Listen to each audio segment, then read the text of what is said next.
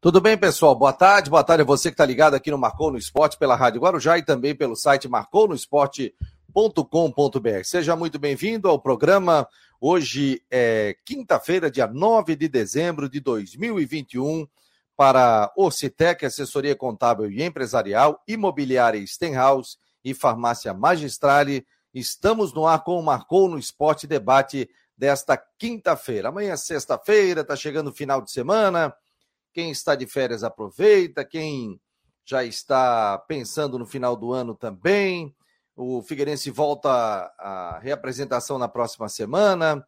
O Havaí ainda aguarda o seu novo diretor de futebol e vamos receber um convidado também especial dentro do Marcou no Esporte. Daqui a pouco, Marquinhos Santos já está na nossa sala de espera. O gerente de futebol do Havaí estará conosco aqui no Marcou no Esporte. Deixa eu dar boa tarde. É o Jâniter Decortes rapidamente para que a gente coloque o Marquinhos Santos ao vivo conosco aqui no programa. Boa tarde, meu jovem. Boa tarde, boa tarde, Fabiano, amigos conectados aqui no Marcou no Esporte, também quem está conosco na Rádio Guarujá. É, já já vamos falar com o Marquinhos, muitos assuntos para tratar com ele, mas hoje também é um dia importante, né? O torcedor do Figueirense está vivendo a expectativa da reunião que acontece hoje à noite do Conselho Deliberativo. O torcedor está é, querendo saber o, que, o que, que vai sair dessa reunião, reunião que vai falar sobre a recuperação extrajudicial, mais um passo pode ser dado, se as contas de 2020 serão ou não aprovadas, né? Então tem muita coisa para ser discutida na reunião de hoje à noite do Conselho Deliberativo. E um outro ponto, Fabiano, só sobre essa questão da janela nacional, que a gente só deu uma, uma pincelada rápida ontem na informação no final do programa. É, tem um ponto aí que gerou uma dúvida. Mantive contato com o Dr. Rodrigo Capella, ele vai dar uma analisada, mas quem sabe o Marquinhos, que será nosso convidado, pode, não sei se ele já tem alguma informação sobre isso também, mas quem sabe ele pode esclarecer para a gente daqui a pouco. Legal, tá aí o, o Jâniter Decotes conosco, uma hora e três minutos. Eu vou colocar aqui o nosso Rodrigo Santos. Tudo bem, Rodrigo? Boa tarde. Qual é o teu destaque? Edu, portanto, está indo para o Cruzeiro. Tá, já foi. Desculpa que hoje eu tomei, hoje a voz está daquele jeito. A gripe me eu pegou. Também. Tudo bem? Boa tarde a todos ligados aí.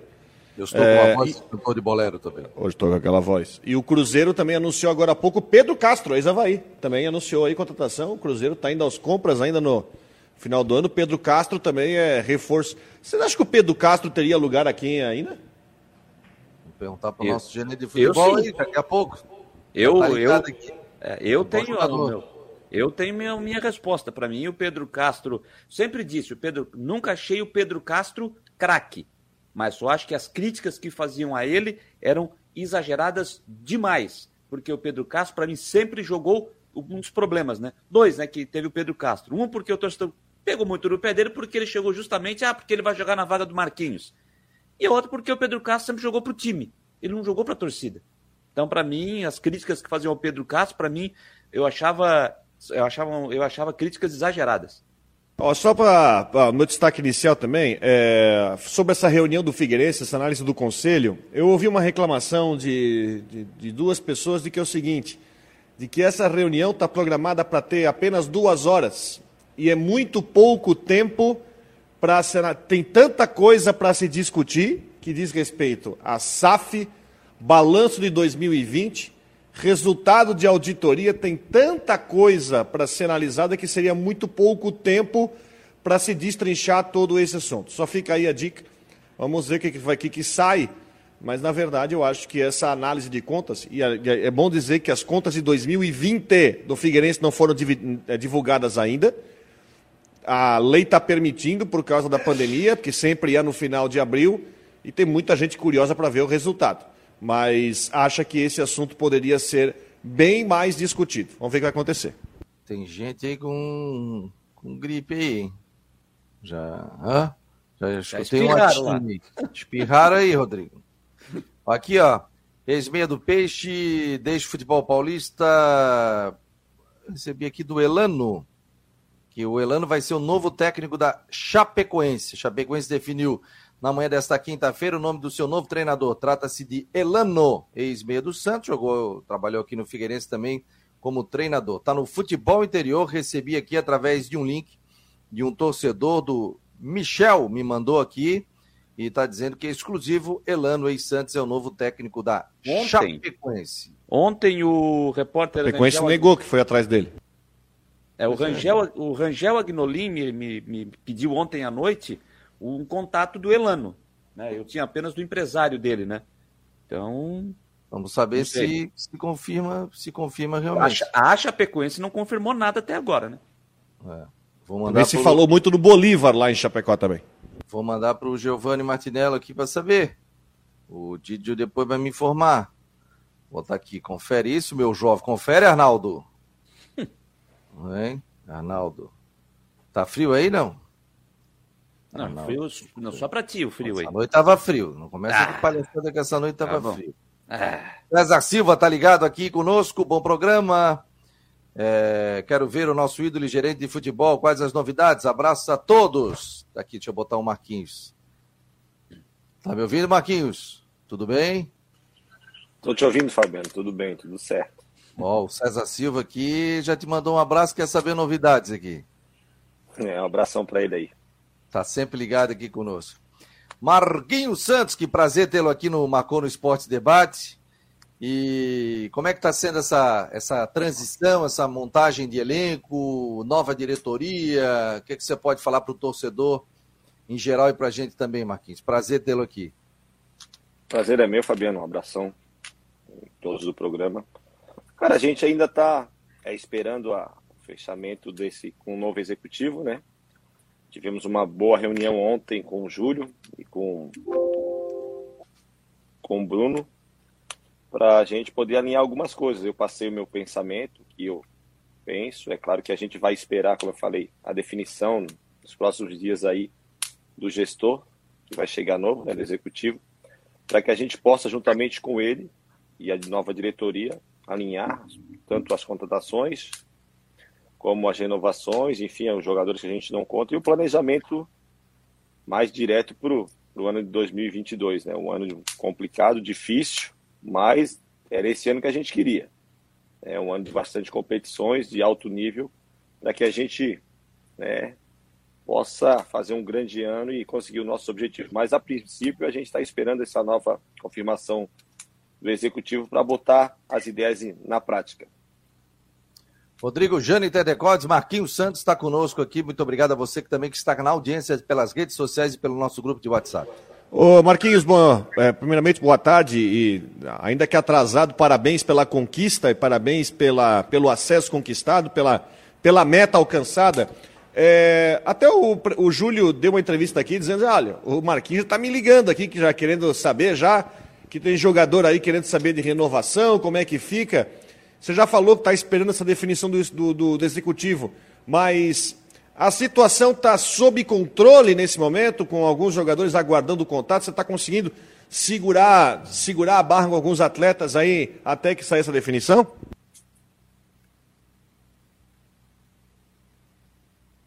Tá ouvindo, Marquinhos? Congelou não? acho que deu uma travada ali no Marquinhos, né? Não? Não, não, não, a gente tá ouvindo. Pode falar, Marquinhos. Tá ouvindo a gente? Ih, acho que deu uma travadinha. Deixa eu tirar o Marquinho e ele volta nesse link. Às vezes acontece. Ele volta já na sequência aqui. O Marquinhos Santos, estamos recebendo o gerente de futebol do Havaí, o Marquinhos Santos. Márcio Oliveira, Pedro Paulo Martins, Marcos Aurélio Regis, Rafael Martins, Tiago Roberto, Rafael Martins. É... Tem mais. Toninho também está por aqui. Vamos ver aqui, vamos esperar o Marquinhos Santos entrar aqui. Vocês vão conversando aí, gente. Vão tocando o programa que eu vou manter contato aqui com o Marquinhos. É, o Marquinhos já está chegando Opa, aí, né? voltou. Vamos Voltou, ver, voltou. Vamos ver. Tá ouvindo aí, Marquinhos? Agora? Tô, tô ouvindo, sim. É, Ouviu a pergunta do Rodrigo? Só repete só um, um pouquinho ela. Ah, minha, a minha pergunta, Marquinhos, é a seguinte: o, o Júlio deu uma entrevista aqui na segunda-feira ah, dizendo que, é, enfim, tá, você já está ligando para ele, já querendo saber algumas situações, renovações de contratos, e agora você falou que está aguardando aí a definição por causa da, da, situação aí do, do executivo. Mas a pergunta é: está dando para segurar as pontas dessa, dessa incerteza por enquanto? Tá dando para dar uma segurada enquanto a nova diretoria não resolve a situação? Olha, é, segurando tá, né? Mas não sei até quando, né? Foi que o mercado ele é muito dinâmico e, também é, a gente tem que acertar as situações que a gente tem pendentes também, né? Com jogadores que estavam aqui, enfim, com todos os funcionários, comigo também, né? Que eu quero receber, que eu trabalhei, né? Então a gente está nessa situação ainda de resolver essas pendências financeiras. O Júlio, juntamente com o Batistotti, eles estão indo atrás dos recursos para poder é, botar praticamente os salários em dia, né? E eu estou conversando, não só com, com os empresários de jogadores que aqui têm contrato, com os que terminaram também, e alguns empresários que, que oferecem jogador, que nessa fase do ano né, ela vem com tudo, né? Os empresários oferecem todo tipo de jogador, eu apenas comunico a eles que há interesse, não descarto nenhum jogador, mesmo que não esteja dentro do, do padrão do Havaí, das condições, enfim, técnicas, financeiras, mas eu deixo tudo anotado e falo que a partir do momento que a gente trouxer o, o novo executivo, a gente entra em contato dando um parecer sobre o jogador, se há interesse ou não há, mas a, a, o meu telefone não para, cara. E eu acho que é, a gente também, no, no estatuto do, do Havaí, a gente tinha que rever é, esse período da data da eleição, né? Que atrapalha muito, queira ou não queira, isso aí atrapalha, né? É, no término de, uma, de, um, de, um, de um ano, praticamente no início de outro. Então, é muito complicado para fazer as coisas muito rápidos, aí você, você pode acabar errando. E, consequentemente, agora veio uma nova norma de abertura de mercado e fechamento de mercado nacional, né? Então, a gente tem que ser bastante cirúrgico, né? Porque tem datas ali para serem cumpridas e, como a gente sabe, o nosso orçamento, por mais que seja de Série A, a gente já começa com uma pendência muito grande, que foi é, o ano de 2021, que ficou várias pendências para a gente acertar em, com a cota de 2022. Mas nada que a gente não está acostumado, fazíamos isso como jogador e agora como, como gerente de futebol, juntamente com o novo executivo, a gente vai tentar alinhar o mais rápido possível e rapidamente poder dar, dar as novidades para vocês, para o torcedor, que ele está tanto apreensivo, mas a gente pede só um pouquinho de paciência para o torcedor, que foi um ano muito atípico, né?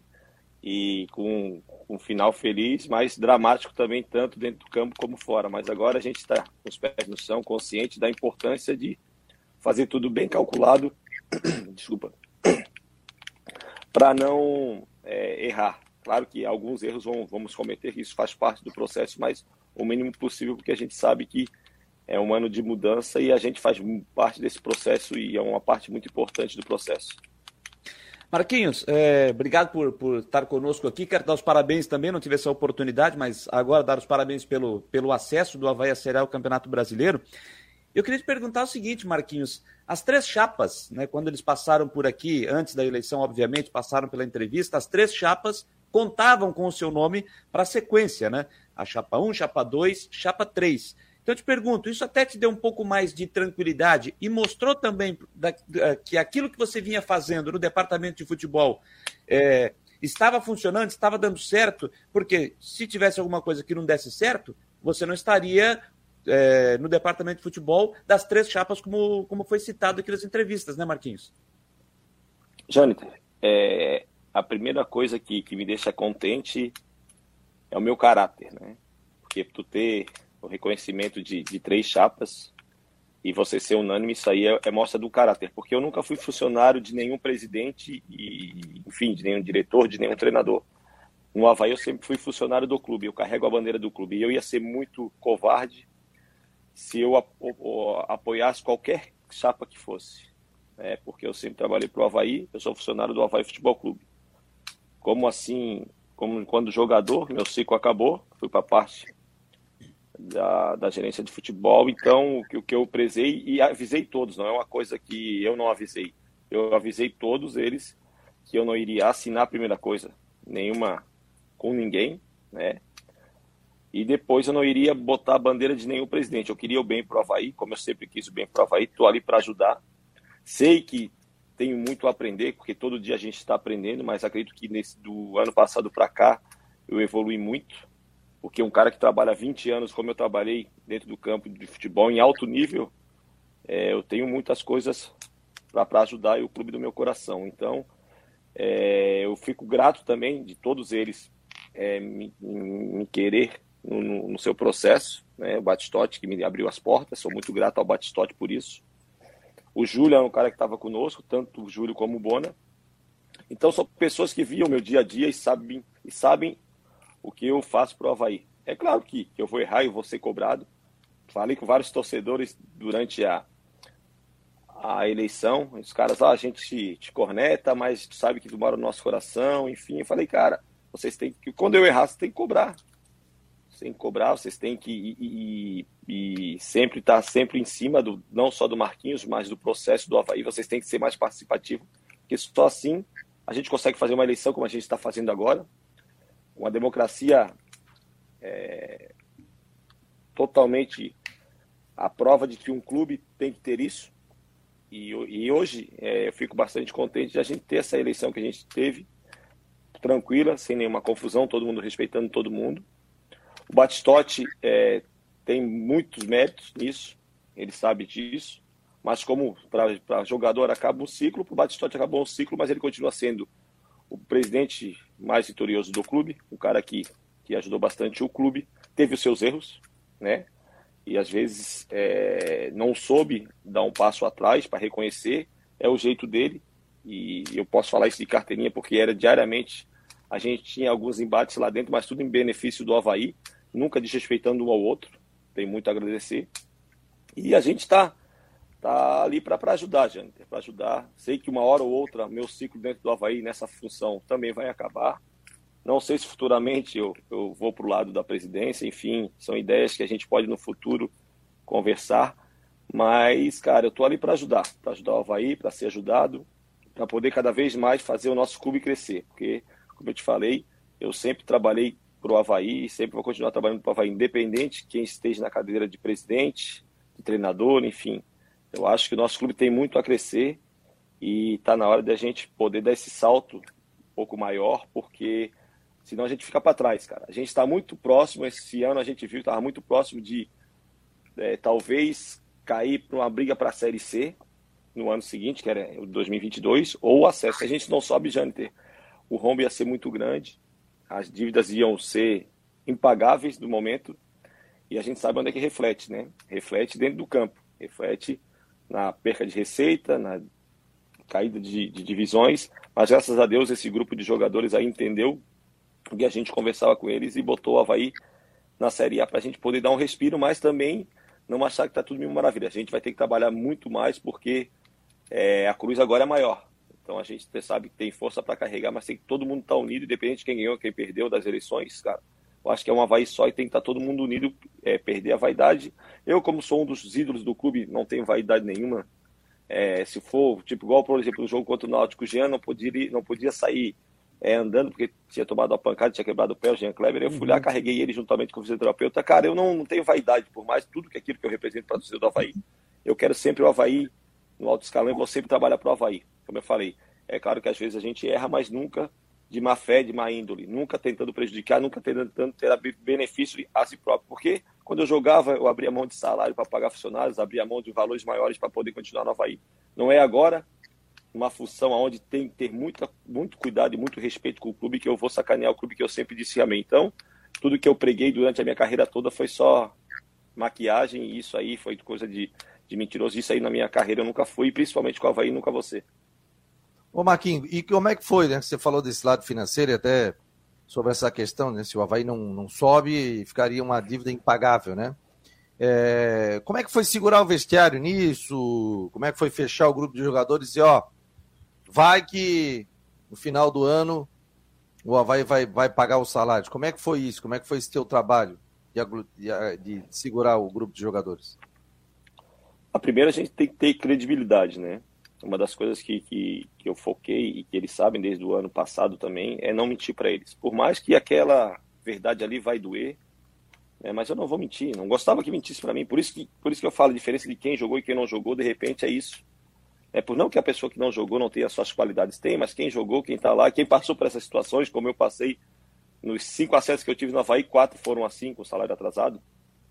Né? Então, eu falei para eles, cara, se a gente só vai ter dinheiro, real se a gente subir. É, não é claro que não no início do ano, óbvio, mas numa faixa do, do ano ali, no meio do ano para frente, por mais que o salário já venha sido atrasado, a, a imagem, principalmente desde fevereiro, março, a gente vinha nessa, nessa batida, né? E todo mundo se unindo, todo mundo, todo mundo é, entendendo do processo, chateado, claro, que ninguém gosta de ficar sem receber, por um mês, por dois meses, imagina, né? Como a gente está oito meses e quatro meses de, de, de carteira, isso aí é, é, é ruim para tudo. E você vai trabalhar é, com aquele pensamento que as contas na tua casa chegam, a mulher quer ir no mercado, a mulher quer fazer o cabelo, enfim, várias coisas que todo mundo tem e jogador não é diferente. E a gente tentou passar para eles que a única receita que tinha veridicamente era, por exemplo, a da Série A. Claro, se não, se não subisse, eles iam entrar na justiça, as coisas iam acontecerem mais. É, e aí você começou, ó, de repente vem um salário aqui, um salário ali, mas isso aí não é garantia. O que eu posso garantir para vocês, eu, por todo esse tempo que eu, que eu me conheço, é que se a gente subir para a Série A, as coisas vão ser equilibradas e vão ser pagas, claro que não imediatamente, porque requer um tempo para poder pedir antecipação, fazer empréstimo, mas foi difícil, gente, foi difícil, até porque tinha horas lá que você não tem mais argumento, né, cara, e aí você vai na confiança dos caras, na parceria, na amizade, que eu tinha vários amigos ali dentro, é por isso que foi importante, como eu sempre falei e, e, e brinco lá, né? ainda bem que eu tenho, é, que eu fiz um time de amigos, porque se eu fizesse de inimigos era, era mais um time que eu poderia ter WO.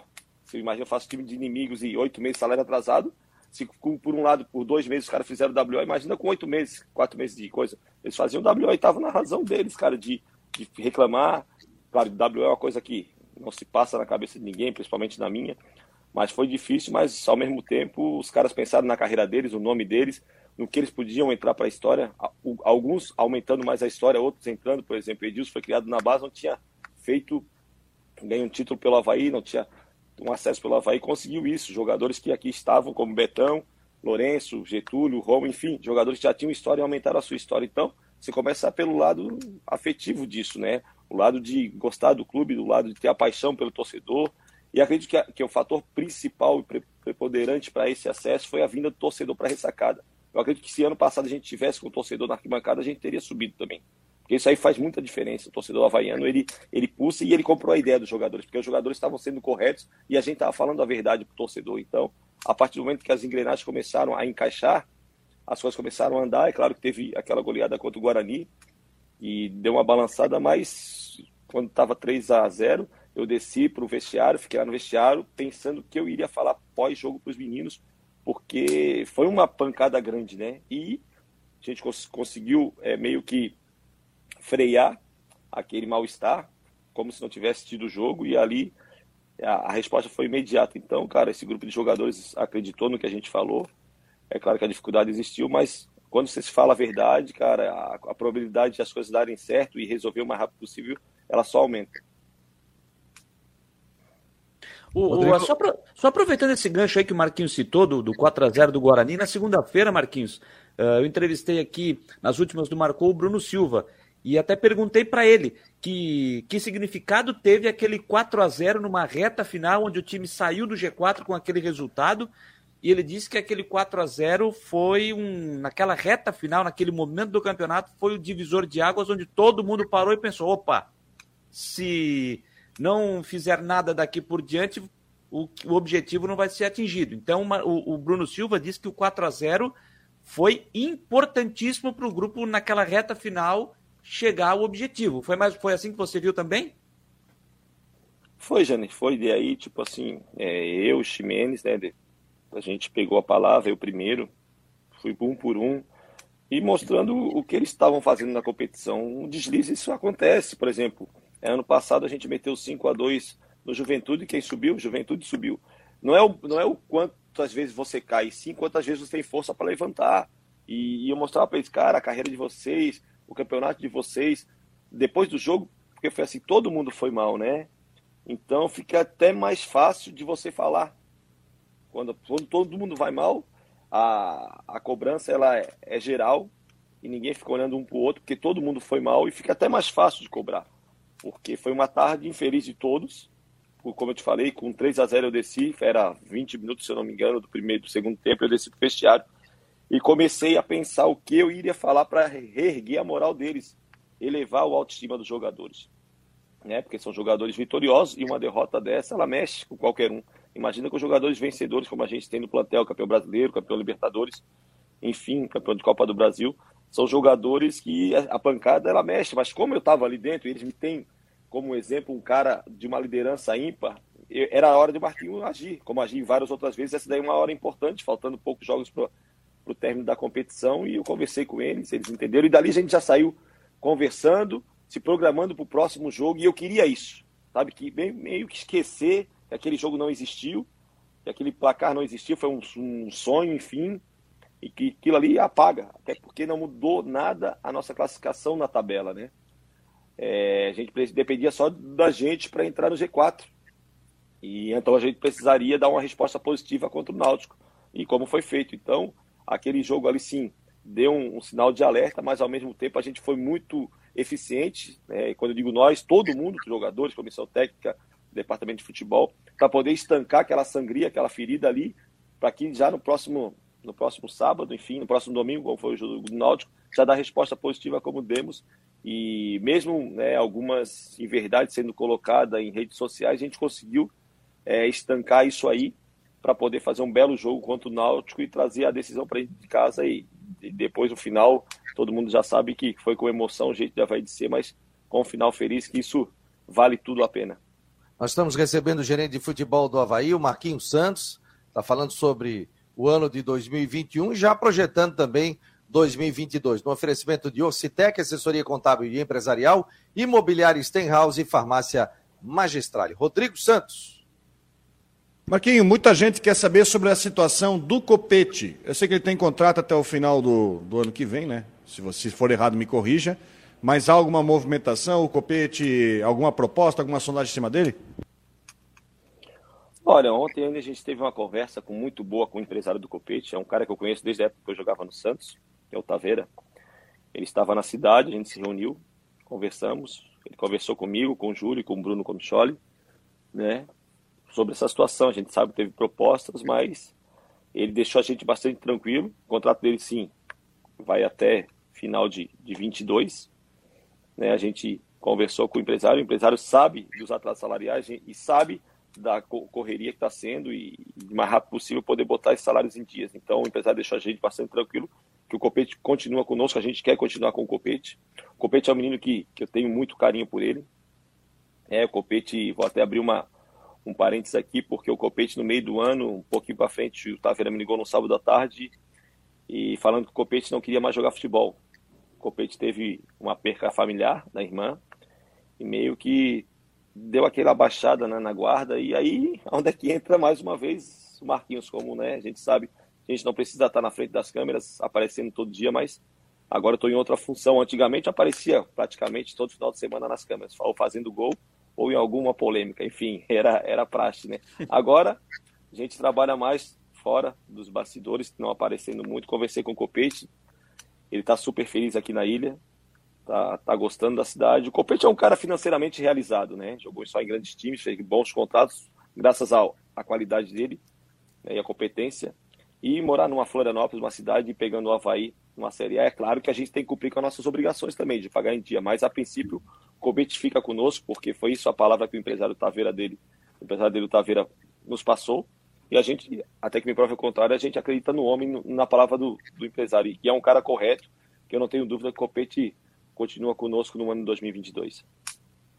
Olha a notícia, hein? olha a informação. Hein? O Marquinhos está dizendo que o Copete, portanto, fica no Havaí para a temporada de 2022. Era uma preocupação aí do torcedor do Havaí.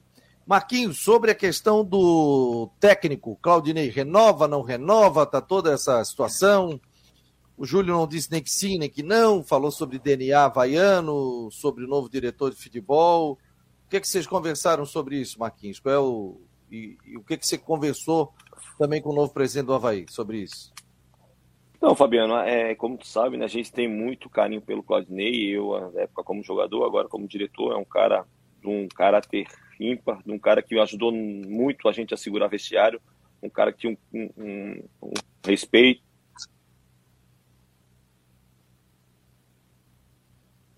como eu te falei, a gente vai ter que, que, que esperar vir né, o novo executivo de futebol para se reunir, ver o que ele pensa também. A gente tem a nossa opinião, mas, como eu te falei, ali são várias cabeças pensando e dando a sua opinião para entrar no consenso e entrar no, na fase final de, de negociação. Então, a princípio, cara, a princípio, é, a gente vai esperar o executivo chegar para a gente reunir e resolver tanto contratações de jogador como renovação da comissão técnica, continuidade ou trazer outro. Enfim, eu não posso nem te falar que vai continuar ou não, porque, como eu te falei, a gente está esperando a definição desse novo executivo para tomar as posições e as atitudes que devem ser tomadas juntamente com a troca de ideias com esse novo executivo que chegará no clube nas próximas horas, nos próximos dias, enfim. Mas isso tem um prazo, né, Marquinhos? Só, só, isso tem um prazo, né? Porque hoje é dia 9 de dezembro, né? Qual é o prazo de se ele fica ou não? Ih, caiu, rapaz. Daqui a pouco o Marquinhos fala.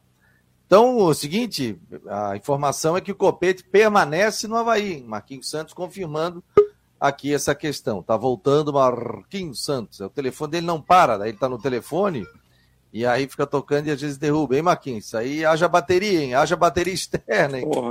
E, e falando sobre sobre o Taveira, ele não morre mais, que era ele que estava ligando. ele não ligou para, ele não te ligou para dizer, olha, o Copete tem uma proposta. Não, não, vou te, não vou te mentir, Jânio, não vou te mentir, eu, eu tô suando aqui, tá? A hora que eu. Vamos aqui, nós vamos deixar de ligar para ele, tu volta. Aqui, é.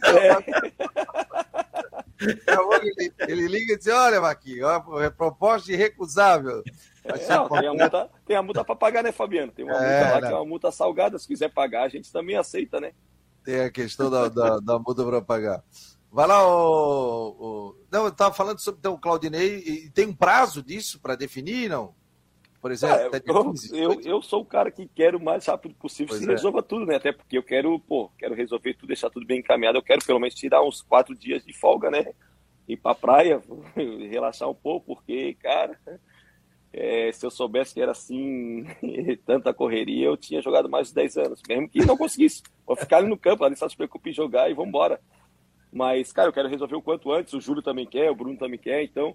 Só que são coisas, como eu te falei, são coisas de. É, são situações pontuais e muito importantes para o andamento do clube, né? Nos quatro anos, vamos dizer assim.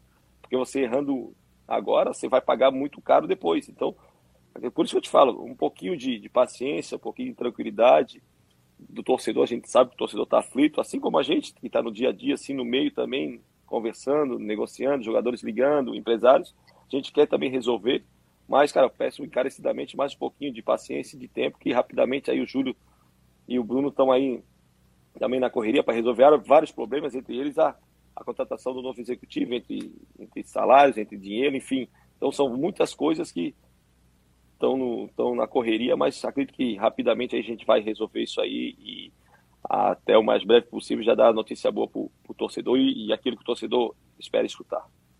Ô Marquinhos, é, pra, você já deu uma pincelada sobre isso, eu falei lá no começo também. É, vamos ter um ingrediente a mais para 2022 nas negociações aqui no futebol brasileiro, que a CBF informou ontem, que é a janela, né?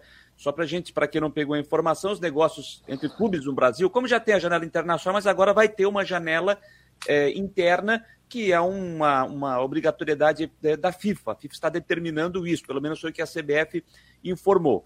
É, os negócios podem, as contratações, as transações no Brasil podem ser feitas de 19 de janeiro a 12 de abril, a primeira, no primeiro semestre. No segundo semestre, ainda nem uma janela, é uma basculante, é de 18 de julho a 15 de agosto. São as datas que os negócios podem ser feitos, né?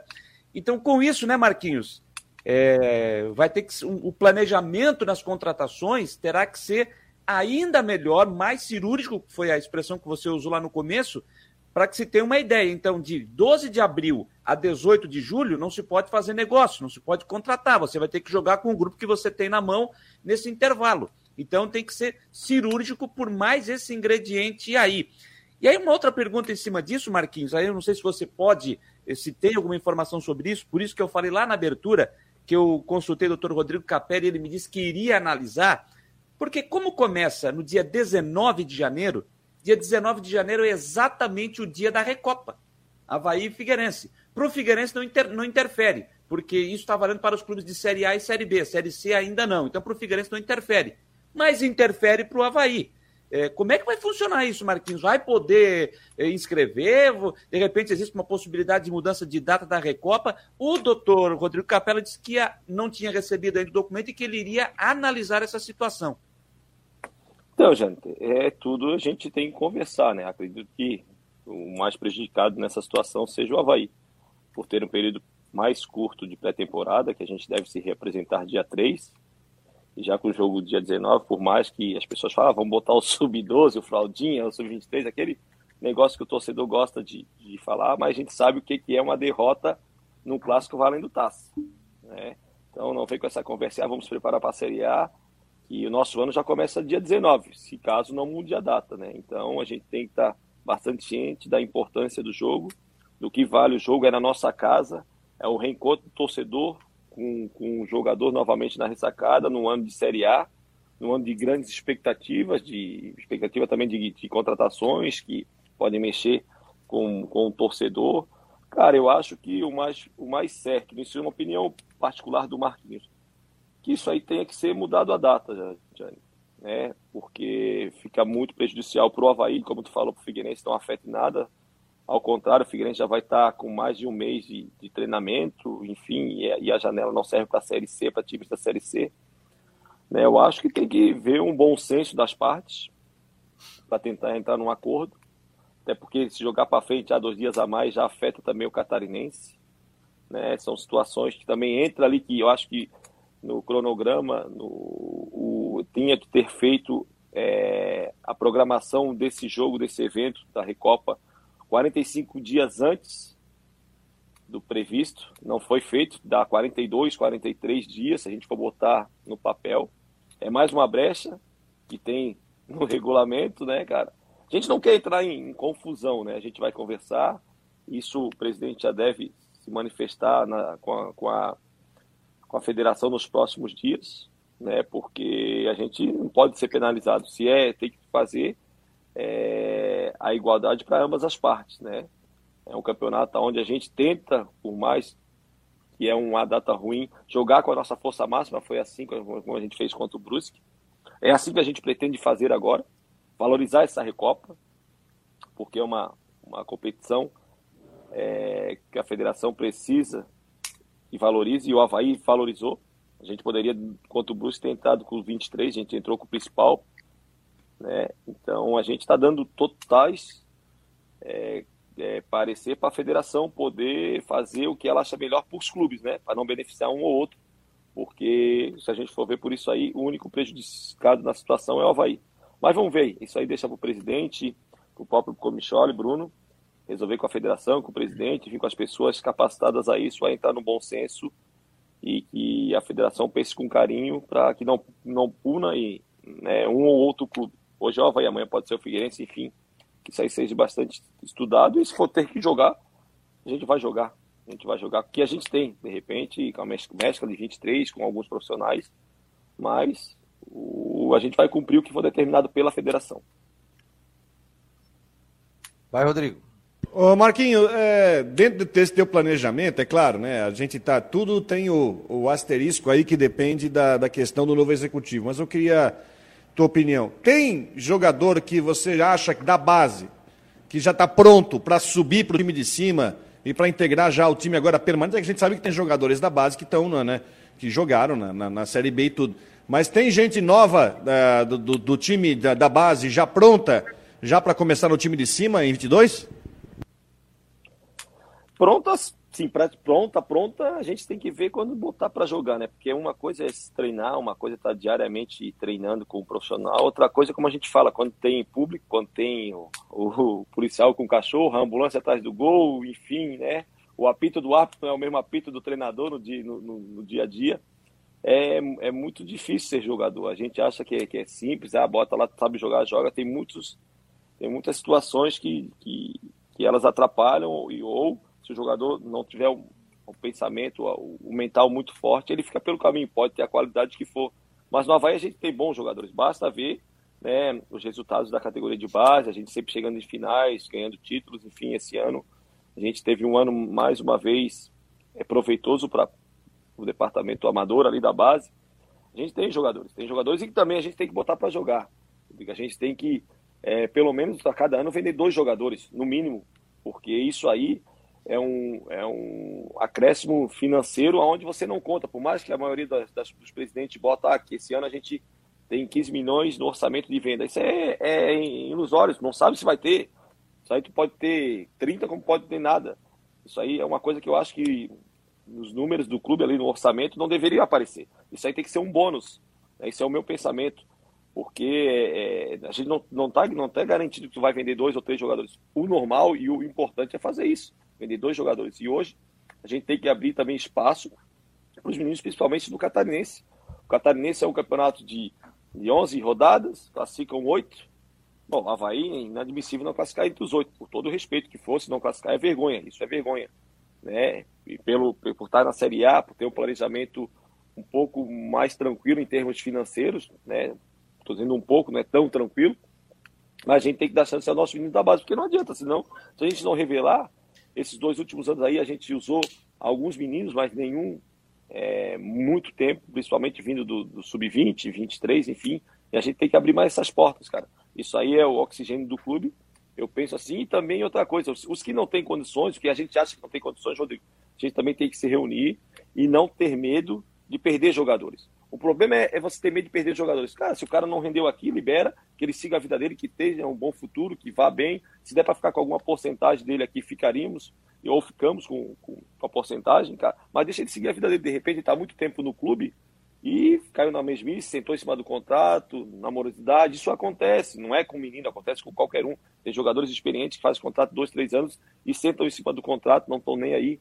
Isso aconteceu aqui no Havaí também. Então, cara, a gente tem que ter sim, uma consciência de que precisamos botar meninos para jogar. A gente tem meninos 100% pronto, vou dizer não sei, até porque eu não vi jogando, só vi treinando, só vi fazendo amistosos, jogando no, no, no 23.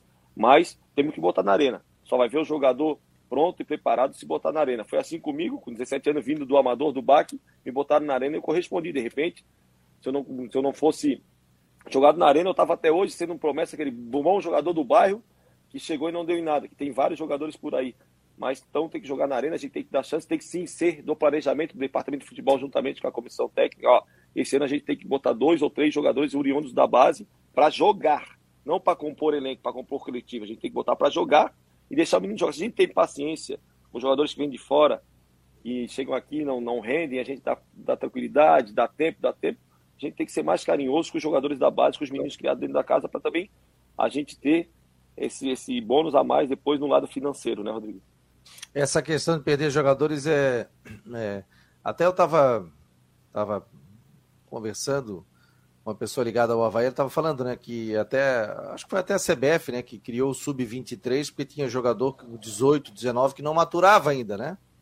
Então, como o futebol hoje em dia, o cara com 30 anos não é considerado velho, pelo contrário, você passa aí, tem gente que joga até 40, 37, 38, às vezes ele demora um pouquinho mais para maturar, mas é normal, às vezes o cara não está bem aqui, está bem lá, daí o cara, pô, mas o cara estava aqui e o Havaí liberou tal, mas aqui não jogava, realmente tinha, tinha esse tipo de dificuldade, né? Você vê o jogo, eu cansei de ver em treinamento leão de treino, oh, tinha um monte, botava no jogo, o cara não rendia, o Jâniter também, viu? A gente acompanhava os treinamentos tanto no Havaí, tanto no Figueirense, e o cara treinava que era um monstro, botava no jogo, pelo amor de Deus, é, não, não ia bem. Marquinhos, a questão do Jô ainda, ele é do Havaí, não é do Havaí, a questão do Jonathan, o que, que houve, o Jonathan realmente é, vai embora, tem a possibilidade de permanecer, ou ele realmente vai para o Atlético Paranaense naquele pré-contrato que ele tem? Ah, o Jô ele tem contrato com o Havaí até final do ano que vem e permanece no Havaí. Né? Isso estou falando em termos de contrato, né? Se vir uhum. outras situações aí foge do meu controle, eu não posso te garantir nada né, sobre essa situação de salários. Eu não posso te garantir, porque está um tempo onde, né, se os meninos quiserem, eles saem. Isso aí é, é, lei, não é o Marquinhos que determina e nem o Havaí que determina. Então é um erro do Havaí ter deixado de chegar essa situação. Estou falando do contrato que a gente fez, que a gente renovou, que o jogo vai até final do ano que vem. O Jonathan, a gente vê, ele foi um menino que, quando ele estava no sub-20, 23, em 2019, a gente precisava de um atacante e eu falei para o Valentim que tinha um no 20, fazia gol na quarta-feira pelo 23 e no final de semana pelo 20. E o Valentim deu a chance para ele, subiu ele, e eu fui lá, busquei ele na, na, base claro, perguntando para todo mundo, inclusive para o Diogo, que na ocasião fazia parte do departamento é, amador né, do Havaí, da base. E aí buscamos ele, um menino que muito bom potencial, um menino que eu tenho um carinho especial, muito boa qualidade e que decidiu não renovar com o Havaí, está no direito dele, juntamente com o empresário, a gente ofereceu um salário de 40 mil para ele, ele ganhava 7, a gente ofereceu um salário de 40 mil, ele não aceitou.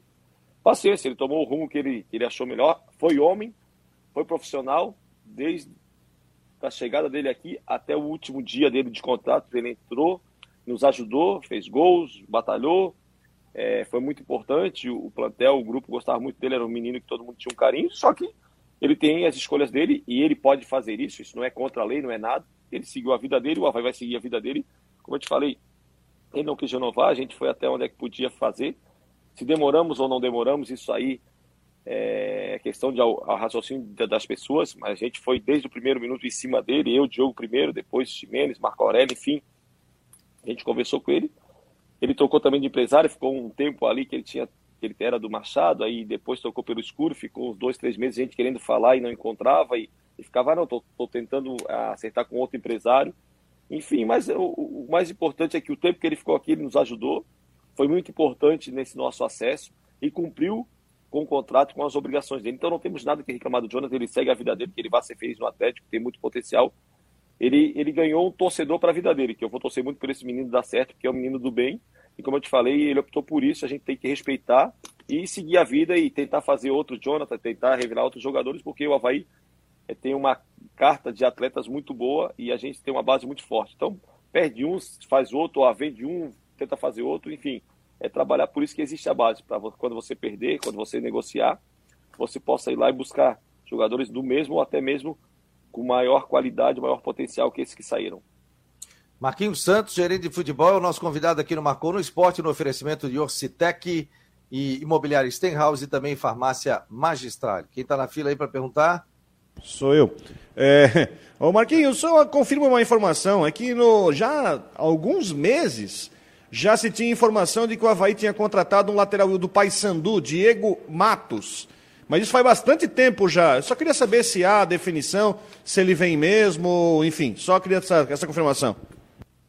Olha, esse menino, ele, a gente ficou interessado nele é, antes de vir o Diego Renan. Aí não teve aí, na ocasião, o, o Claudinei é, conversando ali, a gente conversou com ele, veio o Diego Renan no lugar dele. E depois, o presidente, que foi direto né, com o empresário do, do, do menino, e fez um pré-contrato. Contratou, depois eu vi o material do menino, gostei do menino. Se, eu, se ele me mostrasse antes de negociar, eu eu, eu, eu colocaria presente para contratá-lo, que é um menino de futuro, não é um menino para. Tomara que seja aqui, botar a camisa, jogue e dê alegria desde o primeiro minuto que pisar aqui. É, mas a gente tem que ter paciência, é um menino novo. Vamos ver também como é que ele reage vestindo a camisa do Havaí, que é, é difícil, por mais que as pessoas achem que é fácil. Botar a camisa do Havaí com a ressacada lotada, com, a, com nossos parapeitos que existem ali cobrando, é muito complicado jogar. Mas é importante. As cornetas é sempre importante, eu sempre gostei disso. E Cara, é um menino que tem muito potencial, tem um pré-contrato conosco. Em números e tempo de contrato, é, isso aí eu não vou te falar o quanto, porque é uma coisa mais interna nossa, tá? Mas isso aí foi o presidente que acertou com o empresário dele, mas depois que eu é, olhei, avaliei o material do menino, gostei muito. É um lateral que tem muita força, muita qualidade. Jogou a, pelo Paysandu, foi titular em, de 33 jogos, 27 jogos, então, e no Paysandu também a cobrança foi muito grande, até pela situação que está o Remy, o Paysandu está tá em outra divisão e a cobrança é grande, então ele já vem calejado de cobrança, de pressão. Tomar que seja mais um menino que possa nos dar alegria, mas o que eu posso falar dele é isso, que o presidente conversou com o empresário dele, negociaram um pré-contrato já ano passado, quase que na metade de agosto, por aí, e ele vai vir nos ajudar agora na temporada de 2022. Ô, ô Marquinhos, me mata uma curiosidade aqui. Para ti, qual foi o acesso que você sofreu mais? O de 2008, que você não pôde jogar por conta de lesão, teve que ficar assistindo ali atrás do gol. O de 2014, contra o Vasco, que você fez gol de pênalti e depois teve que esperar 357 combinações de resultados? Ou esse agora de 2021, já como dirigente, e que em determinado momento do jogo o Havaí chegou a ser sexto colocado, da, sexto colocado na, na tabela de classificação. Qual foi o mais sofrido para ti desses três? 2008 não foi lesão, foi terceiro amarelo, né? É, não, não, foi expulso, foi expulso. Ah, expulso. Ah, né? é verdade, verdade. É. A lesão foi o da Chapecoense, né? Lá em Alagoas. Estadual. Isso, então, isso, isso, Janete, é, cara, é, na verdade, os acessos, eles são, por mais que, que pareçam iguais, cara, mas são muito diferentes. Ah, se subir pra série é tudo igual, não é? É muito diferente. 2008, naquele jogo que eu não joguei, a gente já tinha subido, porque naquela ocasião o time, o quarto colocado subiu com 59 pontos. Então estava mais tranquilo, né? Claro que a emoção de pô, botar o Havaí na Série A, enfim, eu falo que foi literalmente a vez que o Havaí estreou na Série A em 2009, porque os outros anos eu jogava até o BAC, jogava o Fundo, jogava o pessoal de Biguaçu, jogava o Brasileirão, né? Porque tinha 800 times no Brasileirão. E aquele ali, não, aquele brasileiro que a gente, que a gente classificou o Havaí foi um brasileiro, um primeiro da história do Havaí, respeitando o passado, mas como eu te falo, foi um, um campeonato onde é, ia por, por mérito, não por convidado, enfim. E 2014, claro, foi aquele negócio de 300 é, resultados ali. Cara, teve também 2016, que para mim, particularmente, é, foi muito difícil, porque eu vinha de um ano parado de lesão e joguei só o segundo, o, o retorno, né? E não perdi uma partida com o Claudinei, e ali a gente deu uma, recupera, uma recuperada muito boa, foi uma coisa que até hoje eu acho difícil acontecer, ou aconteceu, acho que não aconteceu, que é pegar um time três pontos para rebaixamento da Série C e terminar em vice-campeão da Série B. É, 2018 também foi um pouco dramático, porque a última bola, se o Vitinho lá chuta a bola, poderia fazer o gol, ele foi dominar, o Betão tirou. Então, os acessos, caras, eles, eles têm as suas peculiaridades, né? Particularmente para mim, como jogador e como diretor, foi o 2014. 2014 foi muito difícil. Foi muito difícil, até porque não dependia só da gente, né? Tudo bem que esse último aí também não dependia só de mim, dependia dos caras lá dentro do campo e do jeito que estava. Particularmente a hora que o Edilson perde o pênalti, é, eu vou para fora do, do camarote e joguei a toalha, não dá mais. Porque não é só o perder o pênalti, é quem perdeu o pênalti, o que ele representa, a, a apatia do torcedor, o desânimo do torcedor, aquele balde de água fria, o clima, você sente, porque é ressacado, você sente o clima, tanto positivo como negativo. Vocês cobriram e, e cobrem vários jogos lá, vocês sabem quando o ambiente está tá propício, quando o ambiente está ruim, a, queira ou não queira, a aura da ressacada ela te transmite isso. Mas o mais difícil para mim foi 2014. Com certeza, 2014 foi o mais dramático, foi o mais importante, até porque em 2013 a gente não tinha subido com um time bem melhor do que 2014. Que era eu, Kleber Santana, Eduardo Costa, enfim. Né? E a gente não subiu. E, consequentemente, o rival subiu. E naquele ano, a gente estava penando de novo para subir. Consequentemente, no final deu tudo certo. Claro que a gente fez a nossa parte, que era ganhar do Vasco. Mas, para mim, o acesso mais dramático e, e mais marcante foi em 2014, sim. Ô Marquinhos, tem algumas situações, por exemplo, Bruno Silva, Edilson, é, Gladson, Valdívia, Betão. Betão, essa questão toda, já está encaminhado essas renovações ou quem é que vai definir isso?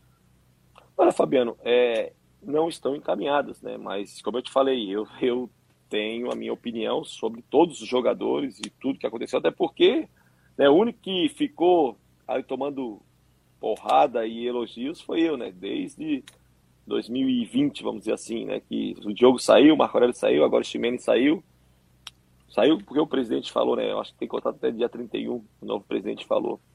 É, cara, é, eu tenho tudo aqui anotado, tenho meus pontos de vista, meus pareceres. Não sou o dono da razão, não sou o cara é, que vai decidir tudo sozinho. Por isso que eu te falo, a gente vai esperar a nova contratação do executivo para tomar decisões. Mas é claro que a minha, minha opinião ela vai ser dada, a gente vai sentar juntamente com a diretoria, debater, e é claro que o mais rápido possível a gente vai dar esse retorno tanto para o torcedor como para a imprensa, para todo mundo, e até para a gente ficar mais tranquilo. E também, ah, vamos renovar com esse, com aquele, beleza, os outros não, segue a vida deles, a gente também tem que comunicar e agradecê-los, e também falar que vai ter, vai ter tudo pago, a gente vai aceitar tudo financeiramente, né, para deixar eles bastante tranquilos, agradecer, porque eles foram muito homens, muito guerreiros, tiveram uma humildade tremenda de, de, jogar como jogaram, na situação que jogaram, e ainda conseguiram o êxito, que foi o título catarinense. É, perdemos a Copa do Brasil com um finalista e subimos a Série A, então a gente só tem a agradecer. E como eu te falei, alguns ciclos se fecham e outros se abrem. Isso é normal no futebol, isso faz parte. É claro que a gente tem que rejuvenescer a nossa equipe, porque com a Série A a gente não vai aguentar, né? por mais que jogadores é, tem muita qualidade, mas não precisa ter tantos jogadores acima de 30 como a gente tem. Então é, a gente, como eu te falei, isso é um pensamento meu. É claro que eu vou é, dividir eles com, com, os outros membros da diretoria, do executivo, a comissão técnica, para que a gente sente, converse e tome a melhor decisão para o futuro próximo do Havaí aí, que seja um futuro maravilhoso, que a gente possa cada vez mais estar é, tá evoluindo o clube internamente e permanecendo várias vezes na, na Série A, que é um objetivo é, nosso importante. É claro que as outras competições também são, o Catarinense a gente vai brigar pela, pela, a, pelo, pelo bicampeonato, né? A gente sabe que tem a rivalidade interna de maior campeão do estado, enfim. Então, tudo que a gente chutar, a gente vai querer vencer. Mas se fosse para escolher uma situação, eu escolheria permanência na Série A para assinar o papel aqui embaixo, porque isso aí, ele não só te dá credibilidade é, internamente, e, mas deixa um clube muito forte nacionalmente e a marca ela é uma marca forte, mas precisa é, fixar o seu pé na Série A por mais anos. Informação. Dali. O, é sobre aquela questão das, da, da janela que a gente abordou aqui no assunto, eu fiz uma pergunta ao presidente da federação, Rubens Angelotti, ele acabou de me responder em áudio, quem viu, eu estava ouvindo aqui a mensagem do presidente, e ele me disse aqui, disse, realmente esse fato prejudica o Havaí, nesse momento, mas, segundo me disse o presidente, está acontecendo, deve acontecer um movimento, um movimento das federações aqui em todo o país, porque, segundo o presidente, a CBF fez uma consulta à Federação Catarinense para saber quando que começaria o estadual. E o presidente informou dia 22 de janeiro, mas que no dia 19 haveria a Recopa. E segundo o presidente, a CBF não levou em consideração a data da Recopa. Então, com isso, está, está para acontecer o movimento das federações, para ter uma conversa com a CBF, para de repente mudar um pouquinho ali as datas dessa janela.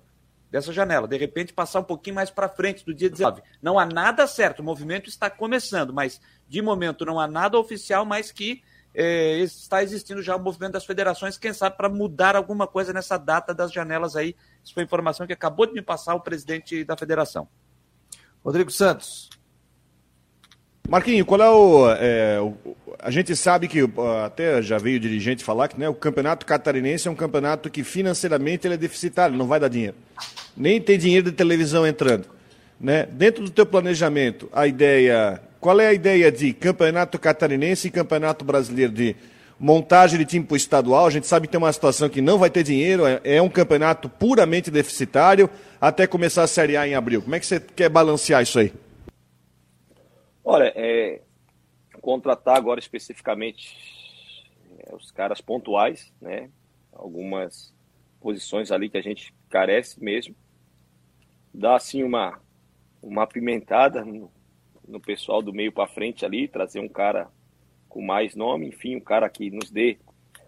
Mas não quando eu falo assim, não, um cara experiente, é um cara que, que vai balançar, que vai trazer o torcedor para a bancada que vá jogar com o espírito do Havaí, isso eu estou falando um 10, um beirada, um 9, enfim.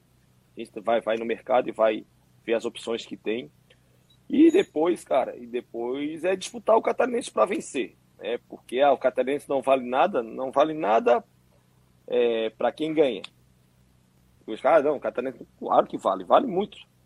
Porque, tipo, ah, não, a gente tem que dar ênfase ao catarinense sim. E a gente vai entrar para defender o nosso título. A gente sabe que é muito importante. É claro que o, o catarinense não vai te dar. Foi campeão catarinense, está tudo certo. Pagamos isso em 2019.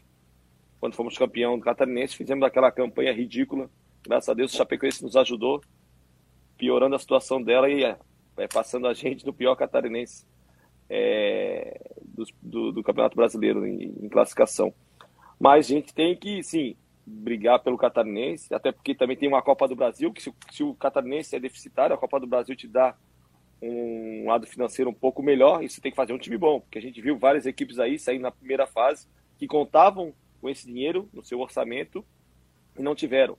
Então a gente não é só o catarinense, tem a Copa do Brasil que já é no início e juntamente com, com o Campeonato Catarinense, é claro. E o, o aporte maior vai ser sempre no Campeonato Brasileiro, até porque ele te dá mais condições financeiras de poder fazer um investimento um pouco maior. Mas como eu te falei, agora a primeira, primeira coisa é, é a gente acertar as pendências que temos desse ano. Tudo direitinho, acertar isso, e a partir do momento a gente vê o orçamento que tem, trabalhar em cima do orçamento, que o presidente já falou que vai passar o orçamento do departamento de futebol, coisa que a gente não tinha. a gente vai passar um orçamento para a gente, a gente vai trabalhar em cima daqueles números. E aí fica mais fácil de você poder analisar e poder pagar o salário em dia, porque você tem no orçamento, você trabalha em cima do orçamento e sabe que não pode gastar um a mais, nem dois a mais, porque vai fazer falta na frente e vai, vai atrasar salário. Então, nosso pensamento é ter os pés no chão, bastante tranquilo, primeiro acertar as contas que temos para acertar, que é o mínimo que a gente tem que fazer, com todos os funcionários, não só jogadores, e depois é, planejar tudo direitinho para não é, termos no mês 90, 60 dias. O mês tem que ser 30 dias no Havaí. Isso também te dá um poder de barganha no mercado e um poder de convencimento dos atletas de poder vir para o Havaí. Uma ilha dessa, um clube como o Havaí, pagando dia, amigo. Ah, tem várias opções de jogadores que querem vir para cá. Porque a gente sabe que tudo leva em conta e hoje em dia vários jogadores eles querem o bem-estar, um clube bom, um clube tranquilo, um clube honesto para trabalhar do que vários clubes aventureiros que tem por aí que só te promete e não te paga. Então, primeira coisa, a gente tem que apagar essa situação que o Havaí tem, o mês tem 90 dias, 60 dias. Tem que ter 30 dias e pronto. Isso aí já é um grande, uma grande conquista nossa que a gente vai tentar fazer os primeiros meses do mês. É claro que acertando as pendências que temos do passado. Vamos só fechando com agora já, segurar mais um pouquinho, Marquinhos, aí cinco minutinhos aqui pelo nosso site, pelas nossas redes sociais. Vem aí o Tudo em Dia com a Flávia do Vale na Rádio Guarujá. A gente continua mais um pouquinho aqui nas redes sociais e no site do Macou. Um abraço, pessoal da Guarujá. Marquinhos, o reformulação do elenco, você pretende reformular em percentual tipo 30, 40, 50? Qual é a reformulação de elenco que você estuda aí? Olha, número exato, Fabiano, número exato assim a gente não tem, né? Até porque, como eu te falei, a gente está né, a gente está ainda tentando resolver algumas questões, esperando o executivo, de repente, alguns jogadores que a gente gostaria de renovar, de repente daqui a pouco já acerta o clube, porque eles estão no mercado e tem totais é, liberação nossa, né? Porque acaba o contrato deles, eles estão no mercado e a demora é do Havaí, não é do jogador. A demora está sendo nossa, até pelo tudo que aconteceu, pela eleição, enfim, várias situações que vocês já sabem. A demora é nossa e eles estão no mercado. Daqui a pouco eles acertam o clube, sendo que aquele jogador que a gente queria ficar já não fica mais. Então o percentual já sobe percentual já desce, enfim. Mas eu acho que entre ali 50% a 60% do plantel a gente tem que trocar. Tem que trocar. Como eu te falei, foram importantes, agradecemos. O que, que a gente tem que fazer é cumprir com as nossas obrigações, pagar a premiação, pagar o salário e agradecer. Muito, muito obrigado. Isso aí é a maior é, contribuição que a gente pode dar e o reconhecimento que a gente pode dar. Então, e sentar e conversar para fazer um time forte para permanecer na Série A. Mas números assim varia muito, até porque, como eu te falei, eles estão no mercado e a qualquer momento eles podem acertar com qualquer equipe. Mas a tua ideia é reformular 50% a 60% esse elenco? Isso, a minha ideia é 50% a 60% do plantel, isso mesmo. É, é, Marquinhos, eu não sei se você já tem essa informação ou não, é porque estava programado para hoje o julgamento no STJD do, do caso da, da, da, garrafa que foi atirada no campo no último jogo com o Sampaio Correia, né, que foi constou na súmula do árbitro. Também a invasão, a invasão da torcida para comemorar também foi, foi citada pelo árbitro. Eu não sei se, se você já tem algum resultado desse julgamento lá no Rio de Janeiro. Não, Jânio, a gente sabe que é hoje, né? É que está na frente desse processo é o Sandro Barreto aí, junto com o nosso advogado cestário lá do Rio de Janeiro. E a partir do momento que, que for concretizado alguma coisa lá, deve sair nas redes sociais do clube e eles avisam a gente, enfim, mas por enquanto não, não saiu nada ainda não. Vamos liberar o Marquinhos porque o telefone dele não para.